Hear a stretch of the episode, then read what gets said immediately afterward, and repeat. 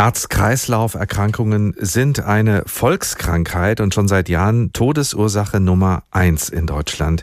Nur ein paar Zahlen, die das verdeutlichen. Jedes Jahr werden in Deutschland rund 1,7 Millionen Menschen stationär wegen einer Herzkrankheit behandelt und mehr als 200.000 Menschen sterben jedes Jahr an einer Herzkrankheit. Weltweit haben Herzstiftungen und kardiologische Fachgesellschaften für heute den sogenannten Weltherztag ausgerufen, wie immer am 29. September eines Jahres und wir verstärken diesen Ruf gerne auch hier bei uns im Programm zusammen mit Professor Thomas Vogtländer.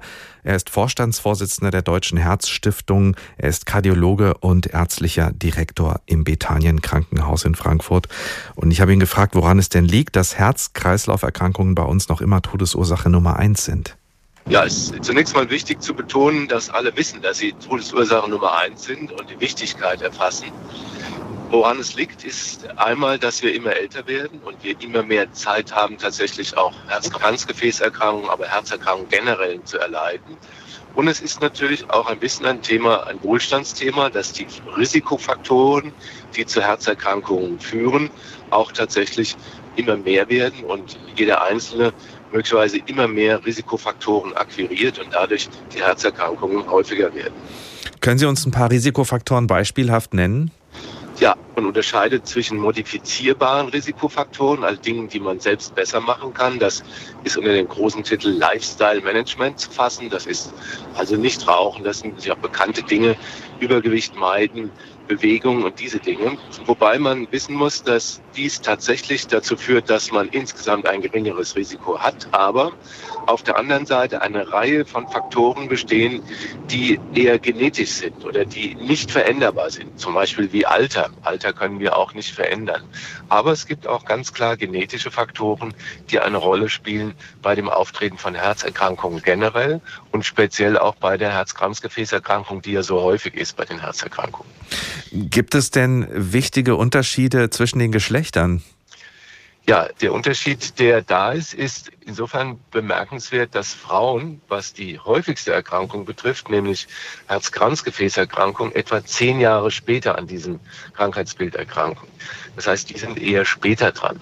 Und was eben auch ein Problem ist, dass Frauen häufig die Symptome etwas anders empfinden, sodass sie manchmal etwas untertherapiert sind oder untererkannt sind in der Risikokonstellation. Das heißt, da wird es oft zu spät oder gar nicht erkannt.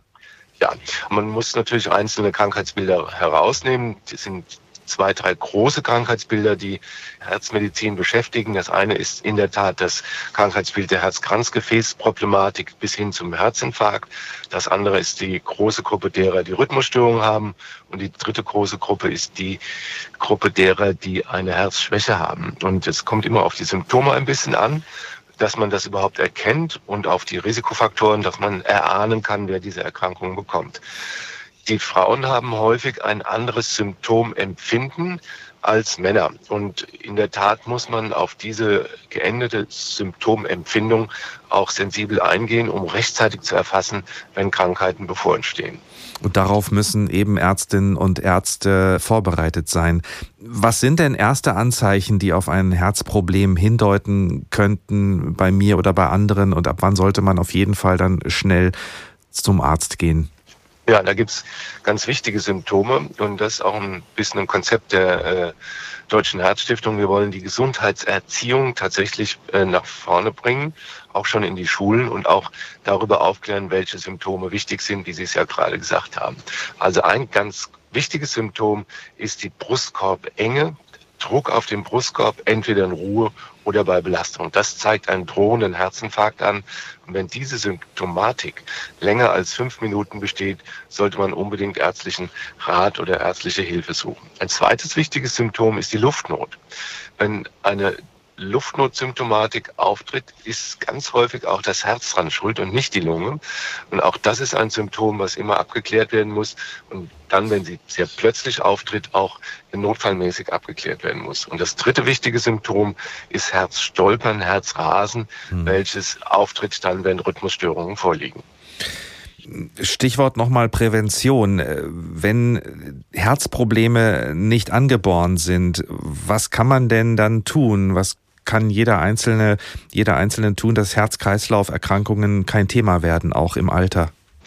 Also zum einen ähm, sind wir der Meinung von der Deutschen Herzstiftung, dass man mit 50 zum Beispiel mal einen Herzcheck macht, wo man alles sich anschaut, den Patienten befragt, was hat er für Symptome, ein Ultraschall macht, ein EKG und Laboruntersuchungen, sodass man da so einen Punkt hat, wo man alles einmal analysiert. Aber weit vorher äh, ist immer die Analyse, bin ich überhaupt ein Risikopatient? Und da gibt es natürlich klassische Risikofaktoren für die Entwicklung einer äh, Atherosklerose, eine Herz-Kranzgefäß-Problematik, die man früh erkennen kann. Das ist Bluthochdruck, das ist ein Cholesterinproblem, das ist äh, Zuckererkrankung und dann gibt es die Punkte Rauchen, das ist natürlich sozusagen offenkundig.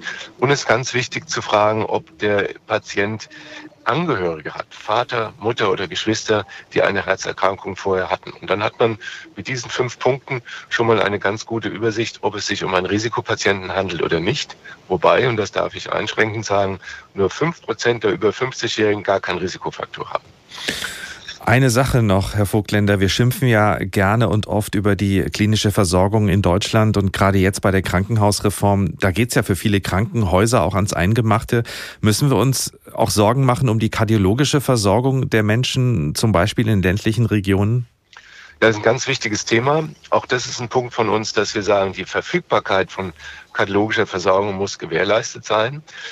Es wird ja eine Umschichtung geben, mehr hin zu ambulant, weniger stationär, was sicher vernünftig ist, weil wir haben zu viel stationäre Patienten im Vergleich zu anderen Ländern. Und dennoch haben Sie recht, man muss dafür sorgen, dass in allen Bereichen, nicht nur in Ballungszentren, eine kardiologische Versorgung besteht oder eben ganz schnell auch Zentren erreicht werden können. Das wird sicher eine ganz schwierige Aufgabe sein, die ganz eng damit verbunden ist, mit dem Hauptproblem, nämlich dem Personalthema, sowohl auf ärztlicher als eben auch auf pflegerischer Seite.